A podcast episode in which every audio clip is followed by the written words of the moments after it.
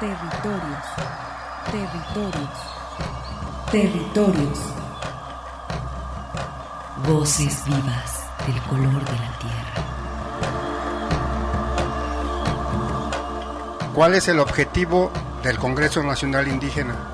Es el de defendernos como indígenas, de que nos reconozcan nuestra autonomía. El Congreso Nacional Indígena tiene unos principios, son servir y no servirse, representar y no suplantar, construir y no destruir, obedecer y no mandar, proponer y no imponer, convencer y no vencer, y bajar y no subir. Estos son los principios que, en el que ha trabajado el Congreso Nacional Indígena. Una de sus consignas dice, nunca más un México sin nosotros. Territorios. Una producción de la Coordinación General de Extensión, UDG. Territorios.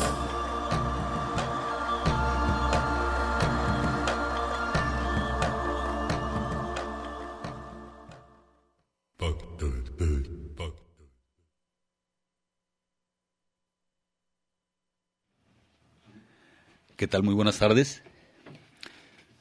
Bienvenidos a su programa Territorios. Muy buenas tardes.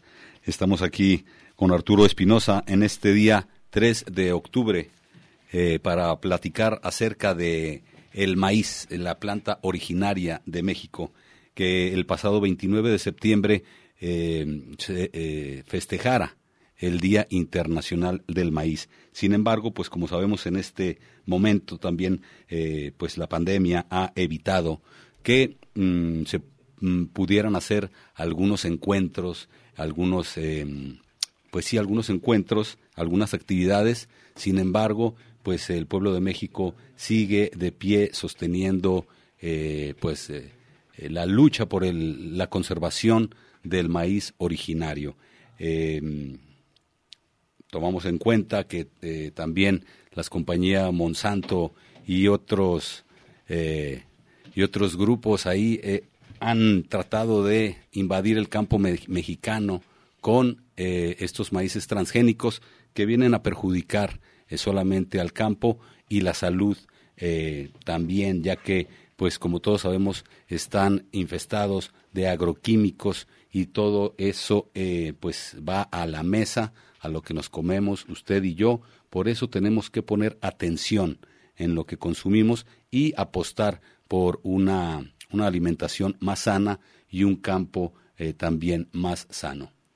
Eh, vamos a tratar de escuchar una producción que realizó la compañera Acue Mijares en referencia al maíz, ya que para este programa preparamos información estatal, eh, así como también nacional y por supuesto local.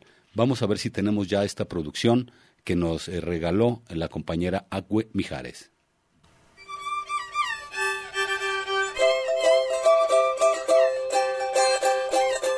Reitucaritzie, Metzeri septiembre, Vitali 2020, Tateini Betzika Italia Yamepana Yeha. Que ane ranatire rima hana, barraya peka e.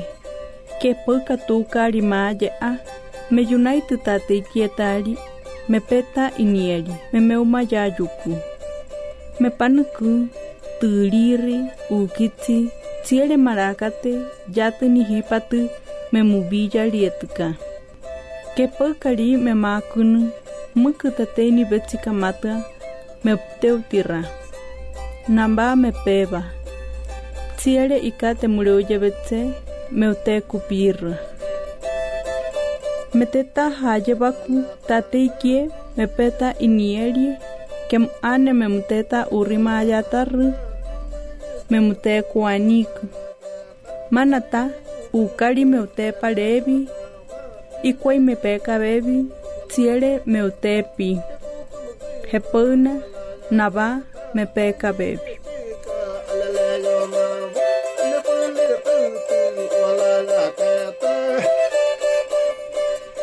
El primero de septiembre de 2020 se realizó la ceremonia Imayarilla en la comunidad de San Andrés Coamiata al norte de Jalisco. Quien tiene el cargo del Santo San Andrés, siembra en su terreno maíz especialmente para el santo. Posteriormente convoca a todas las personas de la comunidad, desde niños hasta adultos, a que acudan a limpiar la milpa. En esta limpia acuden los sabios maracate, todas las personas que tienen cargo sagrado. Al terminar la limpia, ellos hablan con el maíz y le dan su ofrenda, que es tejuino, le llevan las velas, las jícaras, los ojos de Dios, para que el maíz siga creciendo. Posterior a esto, todos son invitados a comer como agradecimiento de que fueron a limpiar la milpa.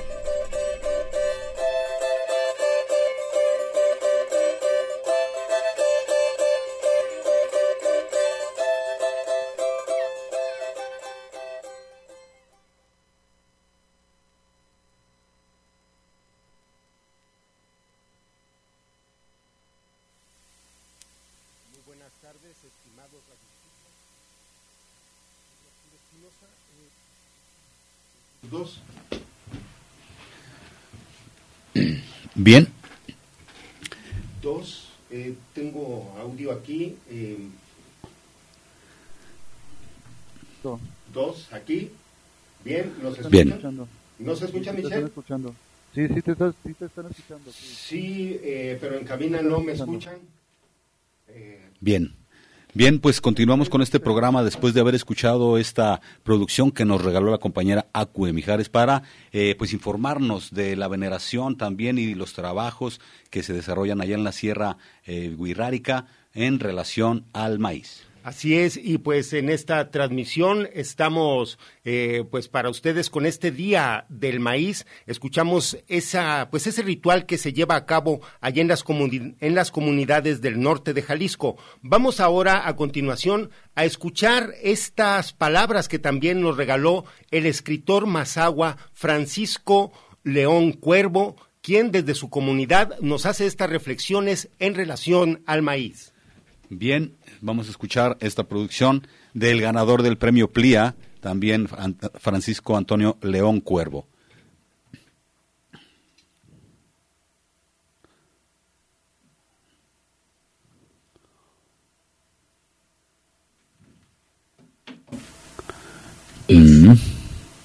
quisiéramos saber, bueno, eh, tu trabajo eh, con el, y bueno, y tu vida también con el pueblo Mazagua. No sabemos si tengan ya alguna eh, ceremonia o ritos que ustedes practiquen para esta, esta temporada donde está la cosecha del maíz. Eh, sí, claro, bueno, aquí todavía no es eh, tiempo de cosecha del maíz, pero sí existen ritos eh, referentes al maíz. Podemos eh, comentar varios de ellos.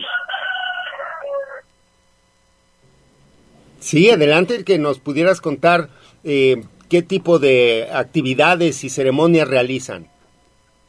Ah, bueno, pues antes que nada, pues muy buenos días a todos ustedes, a toda tu audiencia de territorios.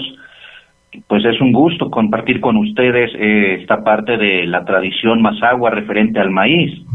Mi nombre es Francisco Antonio León Cuervo y los saludo desde estas tierras, ñatros. Pues claro, el maíz es esencial. Todos sabemos que fue en el altiplano central donde se domesticó el maíz hace aproximadamente 8.000 años. Y en, efecto, pues fueron los mazaguas eh, quienes en los últimos, podríamos decir, 2.000 años, pues han sido también parte esencial de la preservación de las tradiciones alrededor del maíz. Bueno, con respecto al maíz, acá en la zona Mazagua, el maíz se siembra a partir del 18 de, de marzo, perdón. El 18 de marzo inicia lo que sería la siembra del maíz. Eh, también con esto iniciamos el ciclo de vida, es decir, el, el año Mazagua, que inicia el 18 de marzo, que también coincide con la ceremonia del fuego nuevo que hacen los náhuatl y algunos otros pueblos, pero acá más que nada tiene que ver con el maíz y con todo lo que eh, tiene que ver con el ciclo agrícola. El 18 de marzo, pues es, únicamente la siembra, se pide permiso a la tierra, a los cuatro, a los cuatro rumbos del planeta, eh, en este caso los cuatro rumbos del universo, y es una ceremonia muy sencilla donde el agricultor únicamente pues, en comunión con la tierra solicita la bendición del universo para que pueda haber una buena cosecha. Posteriormente ya viene lo que es el rito del 3 de mayo, que ahora ya se fusiona con la tradición católica, pero que en un tiempo anterior este, este rito del 3 de mayo, con el cual también se hacía una especie de comunión en un discurso entre lo que sería la familia del agricultor junto con eh, la naturaleza en sí, era más que nada para pedir las lluvias y este se practicaba el 3 de mayo. Aún se sigue practicando hoy en día.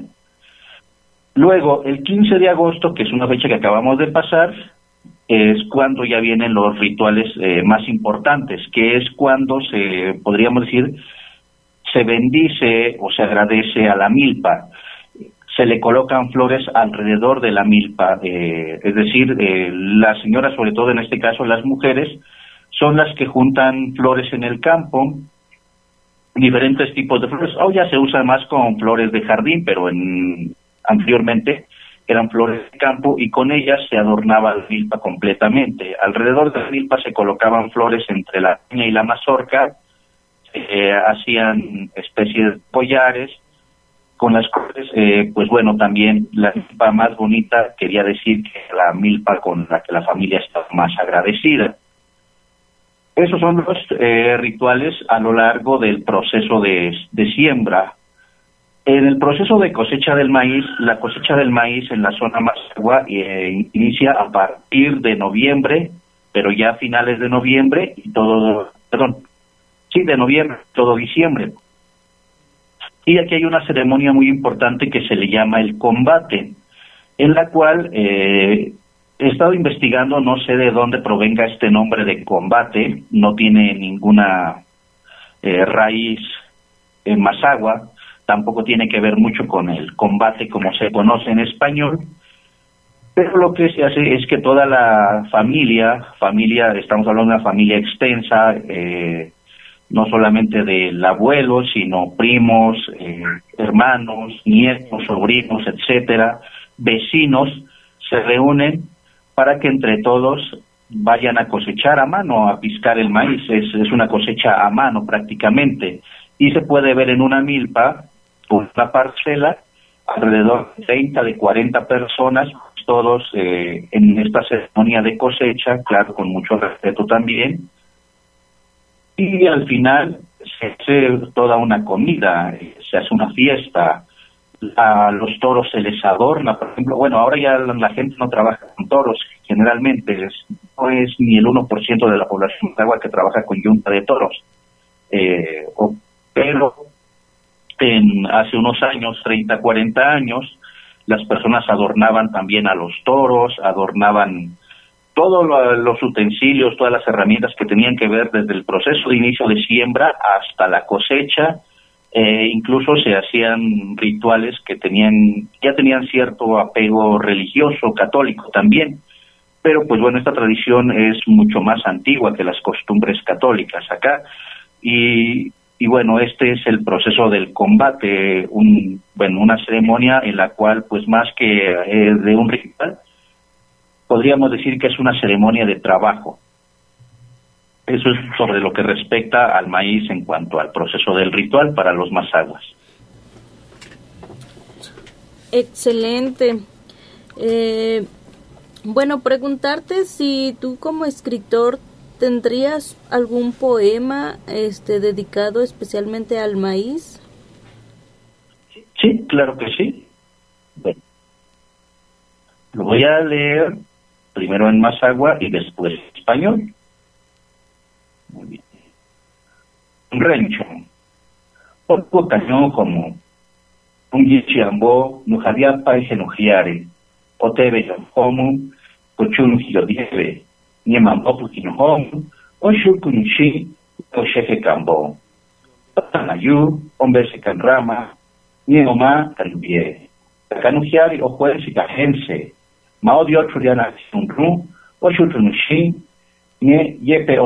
misio de. La semilla. Cayó sobre la tierra suelta, se hundió hasta donde el sol no quema, esperó a que las nubes trajeran lluvia, y cuando el suelo humedeció, rompió la piel y bañó su alma. Se hizo raíz, se asomó al viento y siguió por la caña. Desafiando al sol, floreció en lo alto, ya seca, se fue a morir, desprendió sus hojas y de nuevo cayó buscando el abrigo profundo. Muchísimas gracias, estimado Francisco Agüe, te agradezco mucho también. Igualmente, muchas gracias a todos ustedes.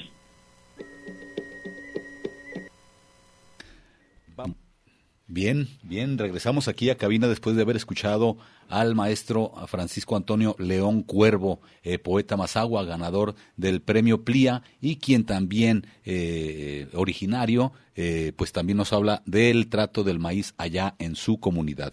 Bien, vamos ahora también a escuchar al compañero Víctor Flores, quien pertenece a esta feria de productores aquí en la ciudad de Guadalajara. Vamos a ver qué nos platica acerca también de este 29 de septiembre, Día Internacional del Maíz. Vamos a escucharlo. Vamos con esta entrevista que nos regaló el representante de la Feria de Productores en Guadalajara. Pues muy buen día, muchísimas gracias por aceptar la llamada. Nos encontramos con Víctor Flores, quien es representante de la Feria de Productores aquí en Guadalajara. Muy buenos días, Víctor. Hola, muy buenos días, Armando. ¿Qué tal? Con el gusto de saludarte para que nos platiques acerca de las actividades que se van a desarrollar en relación al Día Internacional del Maíz y pues lo que nos tiene preparados en esta ocasión la Feria de Productores aquí en Guadalajara. Bueno, nosotros regularmente tenemos una feria anual donde invitamos expositores de maíces criollos.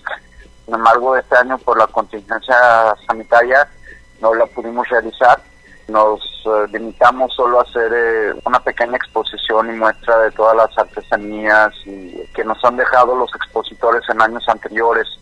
Esto eh, pues lo realizamos el, el, domingo pasado, el domingo 27, pero pues no queríamos dejar de pasar este la fecha que pues es para nosotros importante. Nosotros, como tú sabes, somos un mercado de productores locales donde pues el maíz es uno de los ingredientes locales y pues tiene un papel eh, fundamental en nuestro en nuestra alimentación. Si nos pudieras platicar un poquito cómo va el asunto de los maíces transgénicos que no son bien recibidos por el campo mexicano, sin embargo, pues ya eh, a través de las firmas de gobernación y permisos ya está muy impuesto eh, en el campo de este país.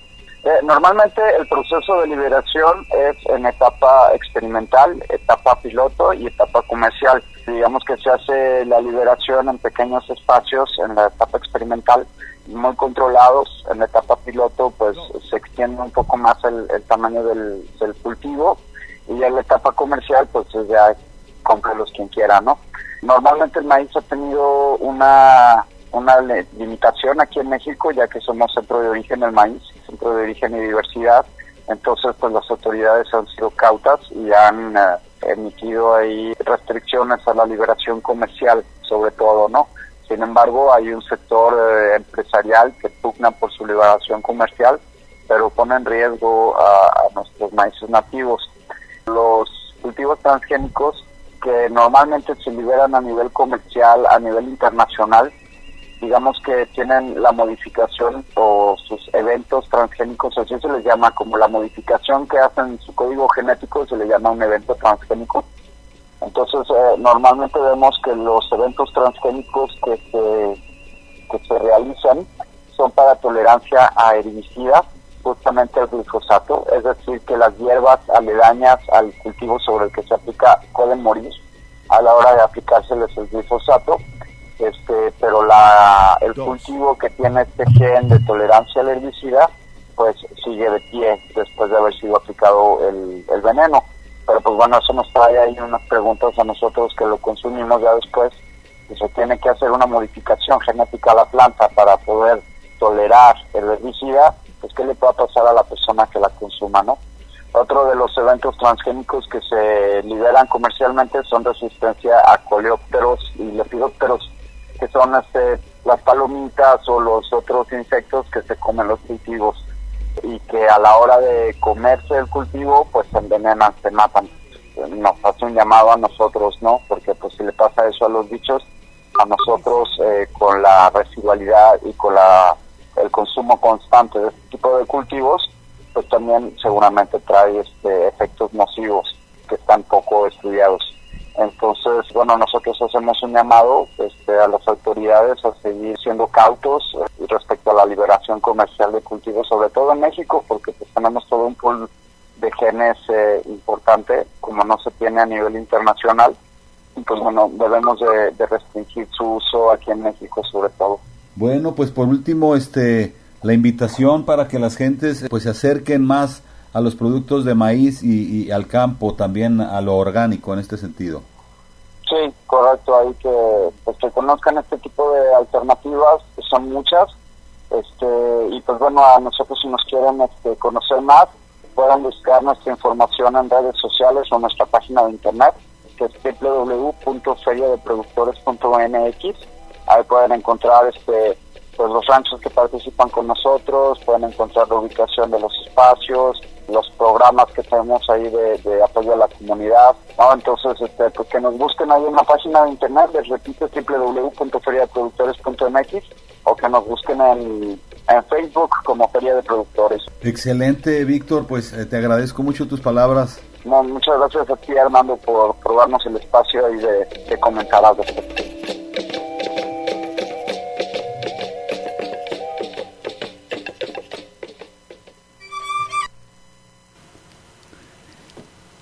pues escuchando este material de el maestro Víctor Flores, quien próximamente tendrán esta feria de productores aquí en la ciudad de Guadalajara, así que pues están invitándonos también a que todos revisemos su página de internet, Feria de Productores aquí en Jalisco, donde pues podremos encontrar diferentes productos y también muchos relacionados al maíz. Vamos a continuación a escuchar este relato de la señora Benita Mijares, que nos preparó también nuestra compañera Agüe Mijares sobre la tradición que se vive allá en San Andrés Coamiata, Tateiquie, territorio birrárica. Mutsurenio me me me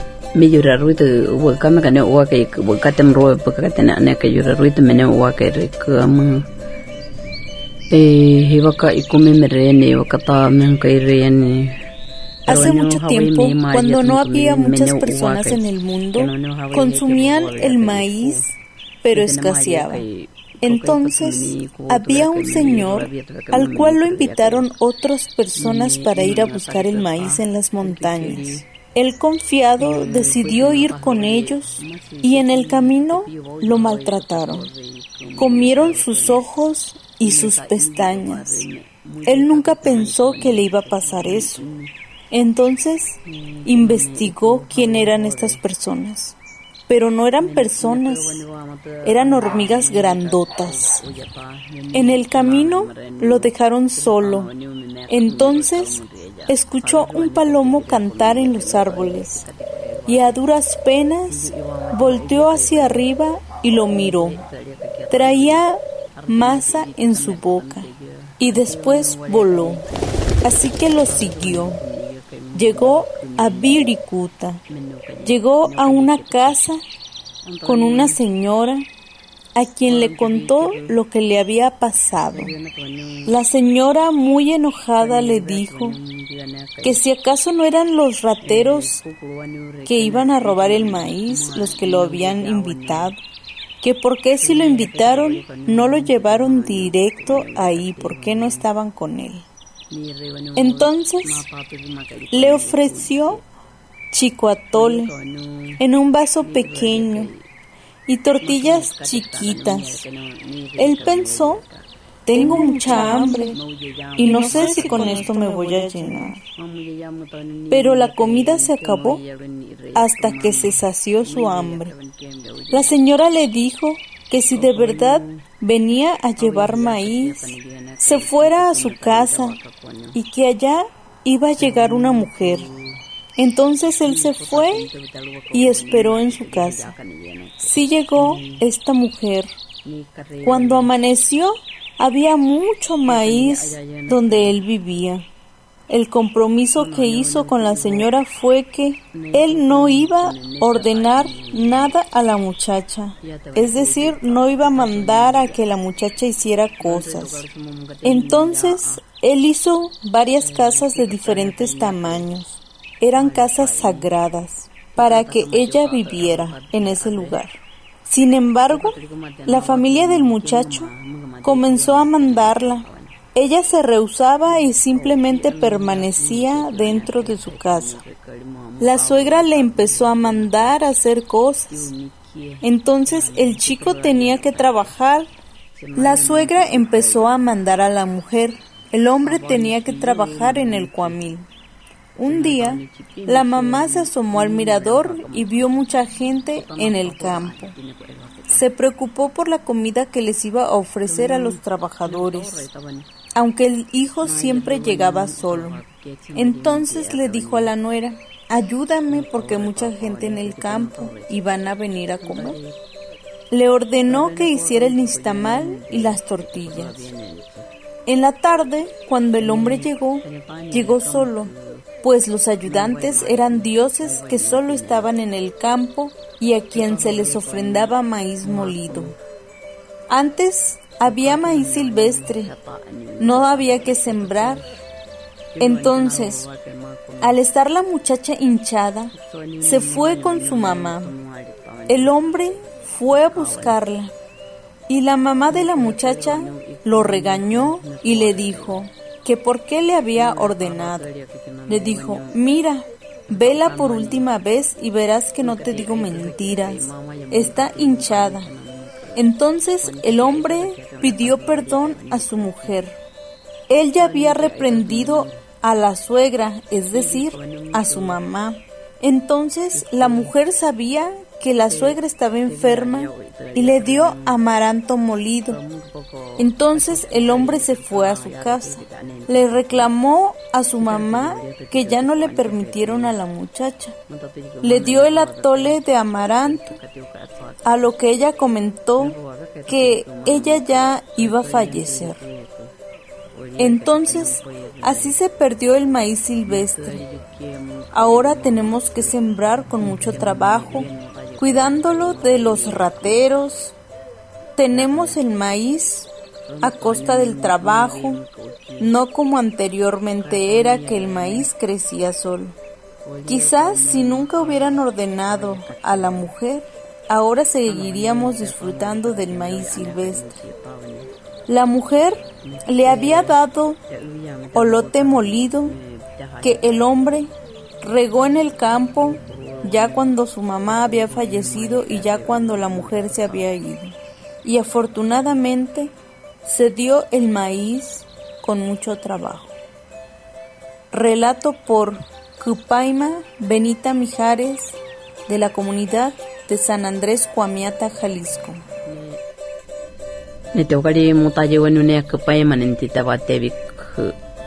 te Benita Mijares Carrillo ni te tawata na nyo na nyo tayi ta te kini kia kamentatu na kanyo tayi ne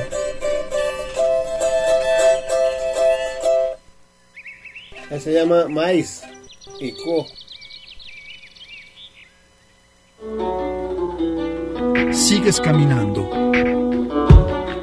Territorios. Ecos sonoros de identidad. Lum kinaltik. Kuchel, tukeltayel, tebatzil viniketik, tiyakuk yichik, yichel tamuk, tebay hachemitel. Territorios. Resistencia y autonomía de los pueblos originarios. Regresamos.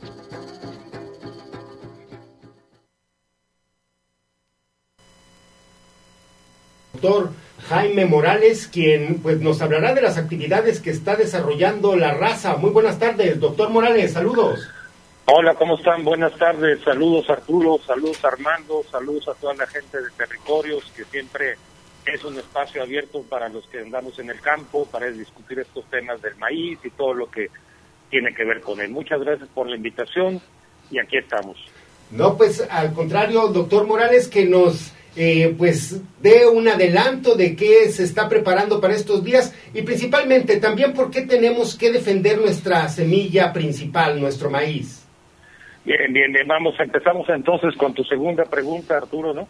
A lo largo del programa hemos estado escuchando con mucho gusto las diferentes manifestaciones culturales que respecto al maíz hacen nuestros pueblos originarios, los verdaderos creadores del maíz. Y el maíz lo tenemos que defender por muchísimas cosas, lo tenemos que defender porque es la esencia de nuestra cultura, porque los mexicanos, los mesoamericanos no podemos explicarnos el mundo sin el maíz. El maíz es mucho más que un cultivo, es una cultura, es una manera de entender el mundo, una manera de relacionarse con el mundo. Y por eso fue tan agradable y tan interesante escuchar esas manifestaciones artísticas de nuestros pueblos originarios que nos hablan como para ellos el maíz es parte esencial de su vida, es parte esencial de su vida, ¿no? Y tenemos que defenderlo contra muchas cosas, ¿no? Ya mencionó nuestro querido Víctor Flores la amenaza de los maíces transgénicos, ¿no? Pero también hay una amenaza grande, una amenaza grande que va relacionada con los transgénicos y tiene que ver con los avances de la agricultura industrial. La agricultura industrial que ha sido favorecida por los anteriores gobiernos excesivamente ha ido desplazando a la agricultura familiar, a la agricultura indígena, a la agricultura campesina, que es la que siembra maíz. Ahora, por ejemplo, nosotros vemos en el campo de Jalisco con muchísima tristeza como el maíz desaparece y crecen por todos lados las berries, los frutos rojos, los invernaderos. El maíz entonces está amenazado por muchos lados, tenemos que defenderlo y hay muchos esfuerzos eh, caminando por en el país para defenderlo tanto esfuerzos de los agricultores, que hablaremos un poco de ello más tarde, como esfuerzos de los consumidores, de los cuales nos hablaba Víctor Flores. Entonces, ahora en el 29 de septiembre, desde hace por lo menos 20 años, cuando empezó la lucha contra el maíz transgénico, se celebra en todo el país el Día del Maíz.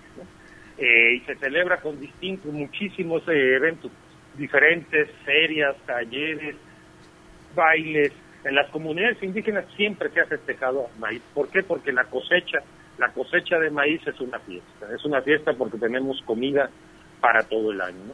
Y a partir de eso, en todo el país, el 29 de septiembre se ha declarado el Día Nacional del Maíz. Entonces, hay una serie de eventos, una serie de ferias, una serie de fiestas que desafortunadamente Arturo, Armando, público que nos escucha, pues este año muchas de ellas se han eh, suspendido se han suspendido por razones del COVID. No, hay manera, eh, no es fácil que la gente se mueva, es muy complicado por razones de, salud y de protocolos de salud juntar a mucha gente.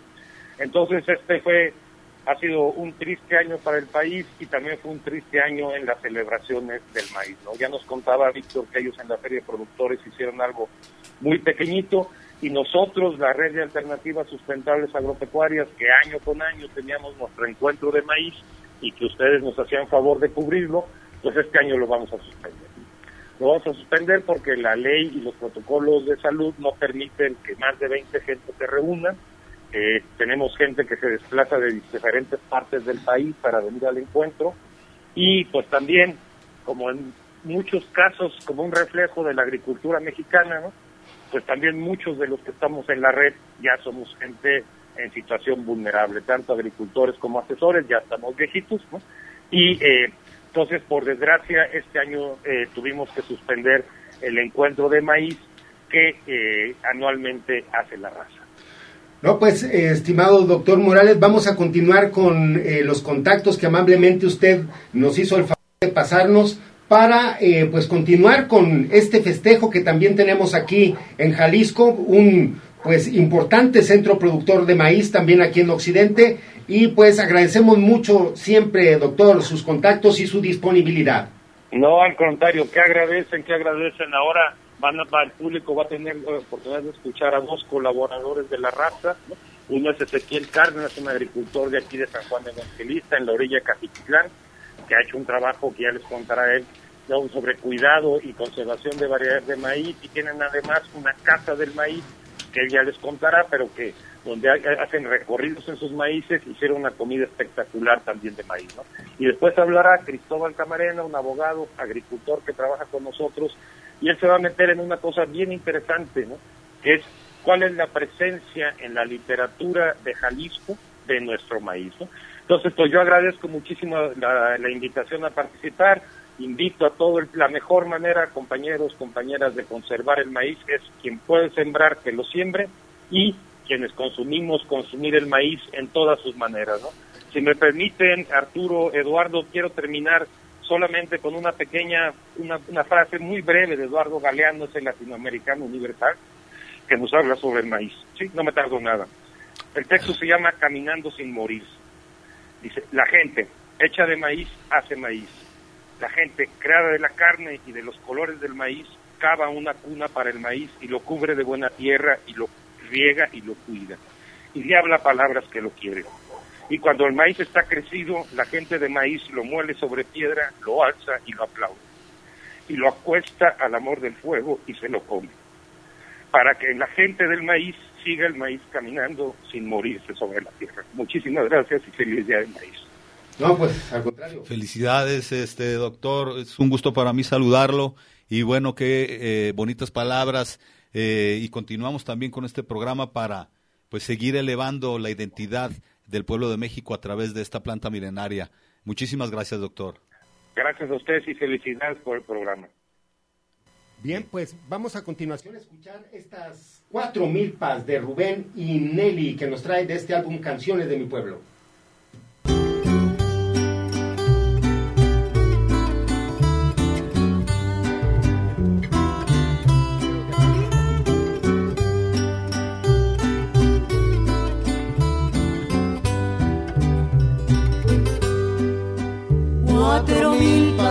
tan solo han quedado del ranchito que era mío. Ay, ay, ay, ay. De aquella casita tan blanca y bonita, lo triste que está. Los potreros están sin ganado, la laguna se secó. Ay, ay, ay, ay. La cerca de alambre que estaba en el patio también se cayó. Me prestarás tus ojos, morena, los llevo en el alma que miren allá.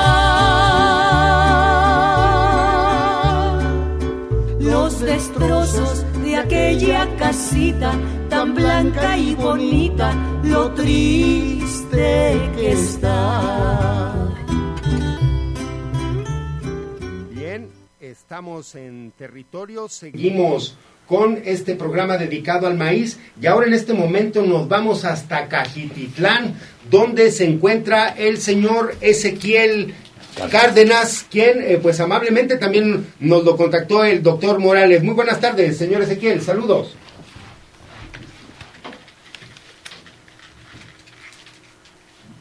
Señor Ezequiel, saludos. Sí, buenas tardes, aquí estamos a la orden. Eh, pues que nos pueda usted eh, dar este, pues bueno, sus impresiones acerca del Día Internacional y el Día Nacional del Maíz, básicamente, y qué actividades se desarrollan en la Casa del Maíz, allá donde se encuentra usted. Eh, pues muchas gracias por la invitación y de hecho, este, pues es un, es una serie de actividades que estamos haciendo aquí en la Casa del Maíz, pero por ejemplo, en este caso su servidor, es un regalo que le hayan otorgado el Día Nacional del Maíz, precisamente el día de, mi cumpleaños. Entonces, es una parte donde sí tengo doble celebración y en este caso hacemos este aquí en la Casa del Maíz este unas comidas muy típicas de maíz. Como por ejemplo que se, es el pipián, en vez de pollo le estamos metiendo camote del cerro. También estamos haciendo lo que es la jamaica la mexicana, este, el huitlacoche ahorita que está mucho de moda, pero también es un superalimento y es parte de lo que nos da la parcela.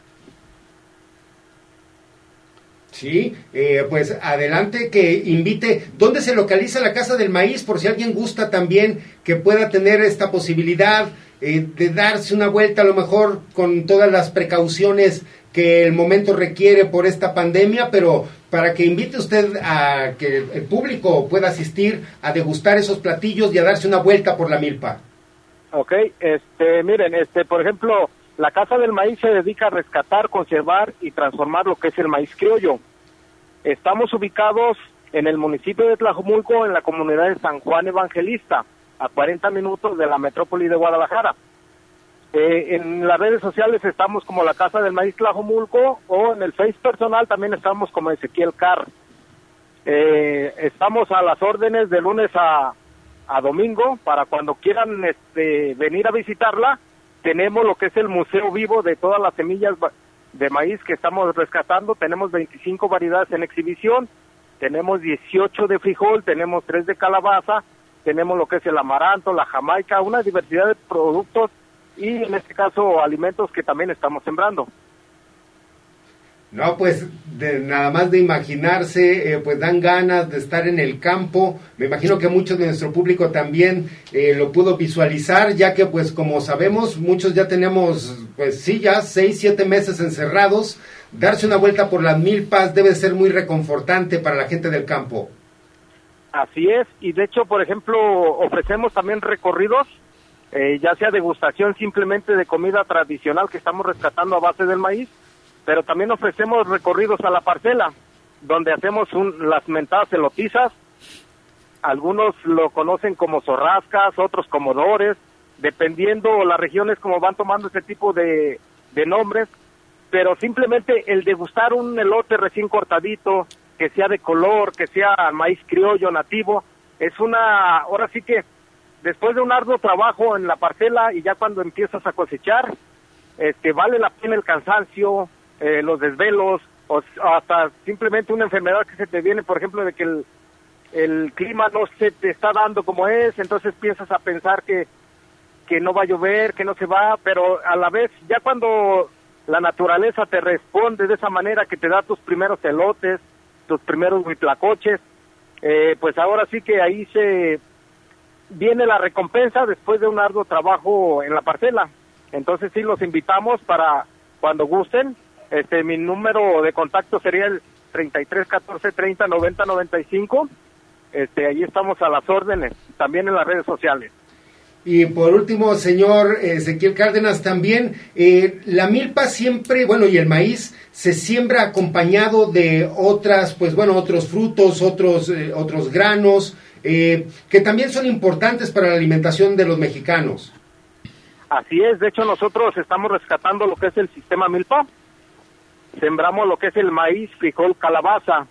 Aunado a esto, estamos sembrando amaranto, estamos sembrando jamaica, estamos sembrando chiles, una diversidad de cultivos que ya cuando los empiezas a probar y todos casi se dan al mismo tiempo, es una diversidad también de, de la alimentación.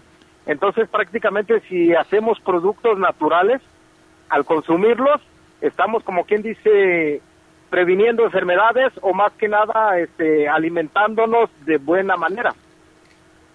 No, pues ahí está, eh, estimado señor Ezequiel Cárdenas. Eh, pues una última invitación para que el público asista en estos días, aprovechando que es fin de semana y que pues bueno, estamos de fiesta con estos días del maíz, pero pues como menciona, también el frijol y la calabaza merecen sus honores.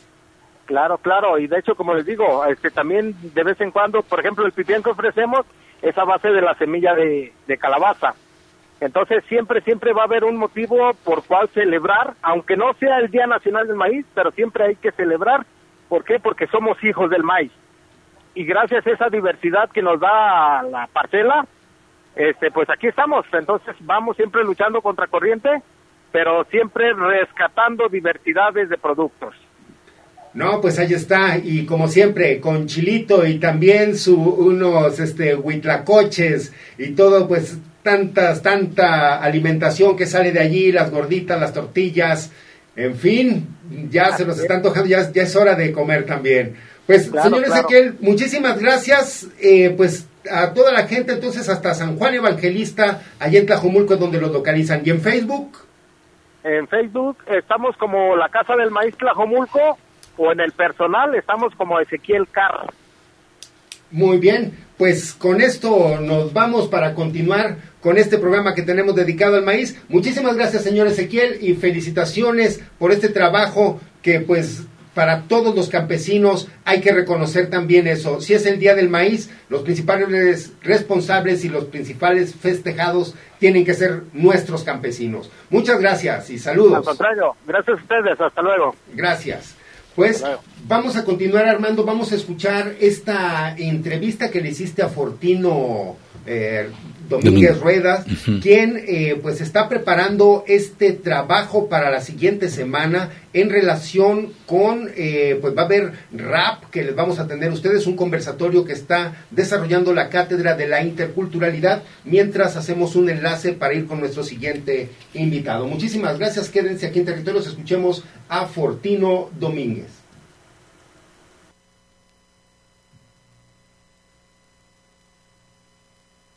Ahora vamos a escuchar al doctor Fortino Domínguez Rueda, quien nos invita el siguiente sábado 10 de octubre al tercer conversatorio sobre estéticas decoloniales, que tendrá por invitados a tres artistas de hip hop.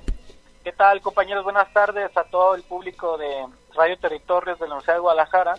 Desde la Cátedra de la Interculturalidad y el Seminario de Epistemologías Decoloniales, hacemos una atenta invitación para que nos sigan el próximo 10 de octubre a las 6 de la tarde para el tercer conversatorio que vamos a tener sobre la temática de lo que hemos llamado estéticas decoloniales del hip hop. Y esta, en esta ocasión, el título en específico será Los conocimientos de abajo frente a las lógicas imperiales. Y en esta ocasión tenemos a tres invitados de lujo.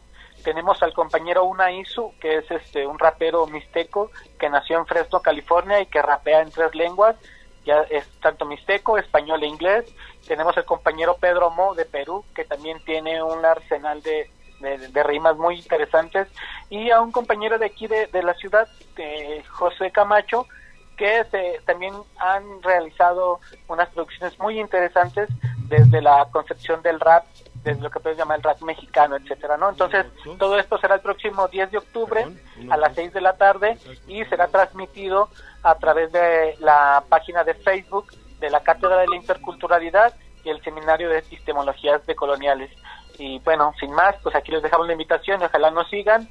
Búsquenos en redes sociales como Cátedra de la Interculturalidad, en Twitter, etcétera, y ahí podremos seguir en comunicación. Y bueno, un saludo a, a- a Armando y a Arturo, y pues que siga ahí con buenos vientos los compañeros de Radio Territorios. Muchas gracias.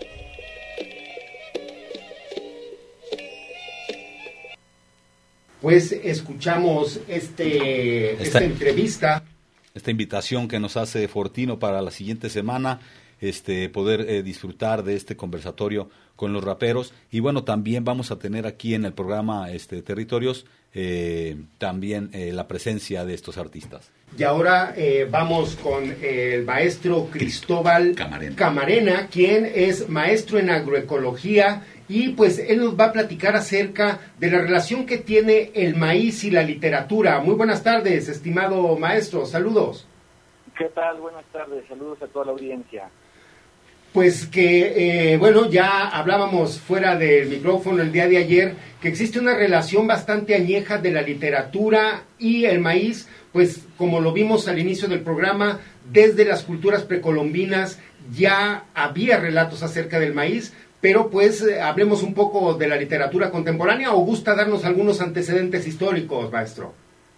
Sí, justamente eh, me parece, digamos, como introducción, reconocer a la literatura que es eh, un reflejo de los aconteceres sociales y de los valores que le atri- atribuyen a los elementos importantes dentro de la dinámica social como el maíz. En este caso, eh, además también eh, sucede que eh, no solamente es el reflejo, sino que la literatura también puede aportar eh, la reivindicación de esos justamente esos elementos. A mí me parece que es muy importante dentro de la literatura jalisciense atender que durante eh, el siglo XX el maíz, el campo, los campesinos fueron protagónicos en muchos de los relatos y de las obras más importantes del, del Estado, ¿no? Pensar en Juan Rulfo, pensar en Juan José Arriola, pensar en Agustín Yáñez, pensar en el mismo Mariano Azuela.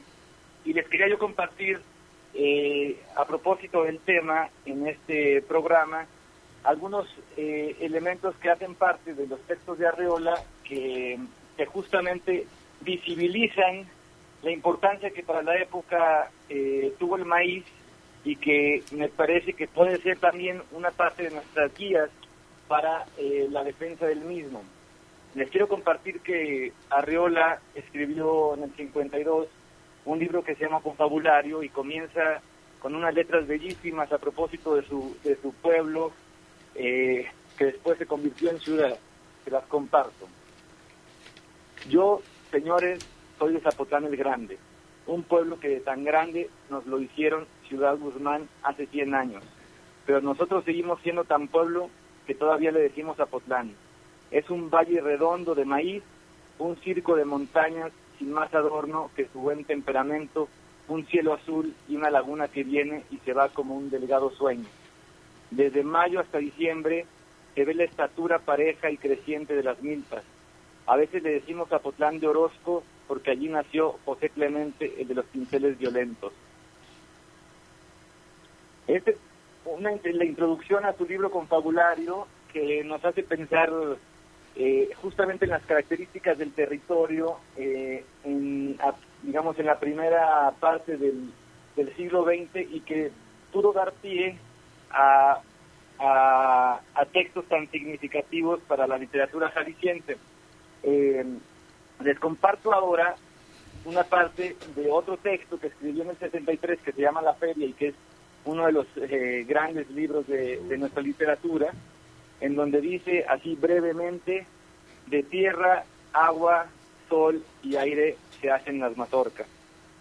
Entonces, eh, la reflexión que yo quiero compartir y aportar con, con, un trabajo, digamos, que me estoy intentando esforzar por, por completar, es eh, justamente, pues, cómo, cómo podemos nosotros observar dentro de los textos literarios los elementos que eh, hacían posible generar, eh, digamos, textos tan bellos, ¿no? Y, contrastarlos evidentemente con eh, la realidad moderna del campo en el sur de Jalisco, por ejemplo, si sería posible pensar hoy día que en las condiciones en que se encuentra eh, esos territorios, como por ejemplo el llano en llamas, harían viable o posible que un escritor o un poeta se inspirara ahora eh, entre los plásticos, entre los eh, pesticidas y entre el monocultivo que ni siquiera eh, corresponde